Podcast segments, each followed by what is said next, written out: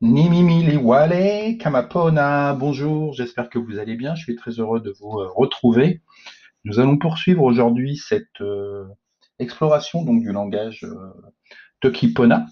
Donc on a vu précédemment que Toki, ça voulait dire en fait parler, et Pona, c'est un adjectif qui signifie bien, bon, simple, amical, c'est un mot positif.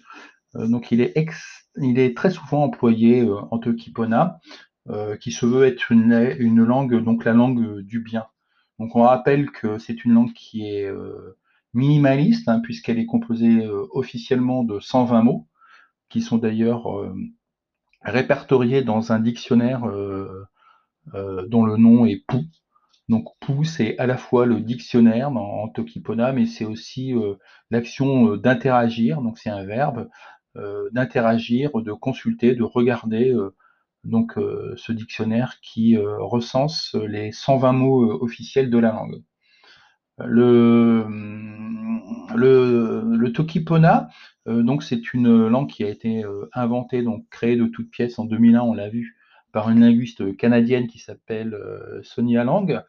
Euh, il peut bien sûr euh, se parler, euh, s'exprimer, donc à l'oral, mais on peut bien sûr aussi le lire et l'écrire. donc quelques mots sur en fait la représentation graphique du, Tokipona. C'est une langue en fait qui, qui utilise 14 lettres de l'alphabet latin, qui est en fait l'alphabet que l'on que l'on utilise bah, tous les jours. Donc elle utilise euh, donc 14 lettres, 5 voyelles qui sont A, E, I, O, U et 9 consonnes qui sont J, K, L, M, N, P, S, T, W. Donc en Tokipona, on utilise donc ces 14 euh, lettres qui permettent en fait d'écrire les 120, les 120 mots dont on a parlé précédemment, qui sont euh, répertoriés dans le dictionnaire POU. Euh, et en fait, ce sont des mots qui font entre une et trois syllabes maximum. La prononciation, elle est, euh, très simple euh, puisqu'elle se, elle se rapproche en fait, elle, est quasi identique à la prononciation française. Donc le K se prononce ben, comme en français, K comme dans klaxon. Le L se prononce L comme dans le lait. Le M se prononce M comme la mer. Le N se prononce N comme dans non. Le P se prononce P comme dans père. Le S, bah, en fait, c'est exactement la même chose. C'est le S de serpent. Le T, c'est le T de terre. Le W, c'est le W du, web. Voilà. Et le J, donc c'est la seule lettre qui se prononce un petit peu différemment euh, qu'en français. Elle se prononce YE, justement comme dans, euh, comme dans les yeux. Donc le, on peut utiliser, donc on l'a vu, les, les 14 lettres euh, de l'alphabet latin, et on peut utiliser aussi un système euh, de hiéroglyphes. Donc on fera une petite, euh, un petit podcast particulier là-dessus, puisque en fait c'est des hiéroglyphes tels qu'on peut les avoir, ou des idéogrammes tels qu'on peut les, les, avoir et les retrouver par exemple dans l'alphabet maya ou encore dans l'alphabet chinois japonais.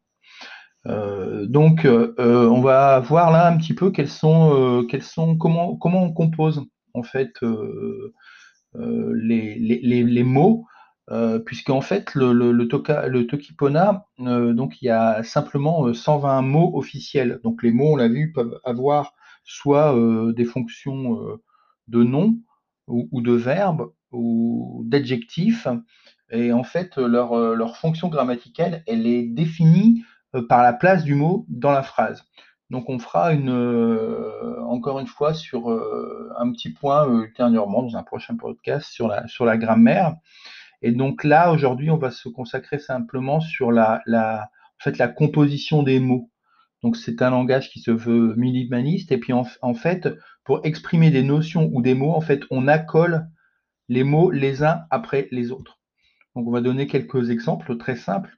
Donc le Yann, donc euh, J-A-N, euh, donc on prononce Yann, euh, c'est en fait, on va dire, la, personne, l'être humain. Utala, c'est la guerre, le combat. Donc, pour parler d'un soldat ou d'un guerrier, on va accoler ces deux mots qui sont Yann, Utala. Donc Yanutala, ça sera le soldat ou ou le guerrier, en fonction du contexte. On parlera un petit peu du contexte après. On a vu un autre mot, le pona, du tokipona, qui est en fait le, bien, le bon, le en paix, amical, donc quelque chose de positif.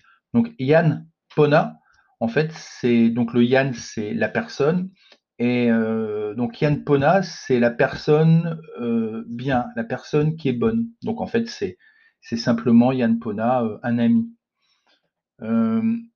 Les, pronoms en, en, Tokipona, en fait, donc c'est assez simple. Il n'y a pas en Tokipona de, de, singulier, de pluriel. Les adjectifs ne s'accordent pas, les verbes ne se conjuguent pas.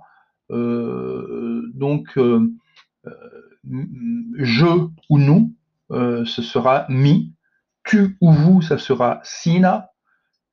Il, elle au singulier, il, elle, eux au pluriel, ce sera ona. et voilà, on, a là tous les, pronoms, les, pronoms que utilise pour, pour conjuguer les verbes. Voilà, donc euh, c'était un petit tour euh, rapide sur euh, la, manière de construire les mots et puis aussi quelques, quelques, quelques, quelques mots sur, sur, la, sur la conjugaison.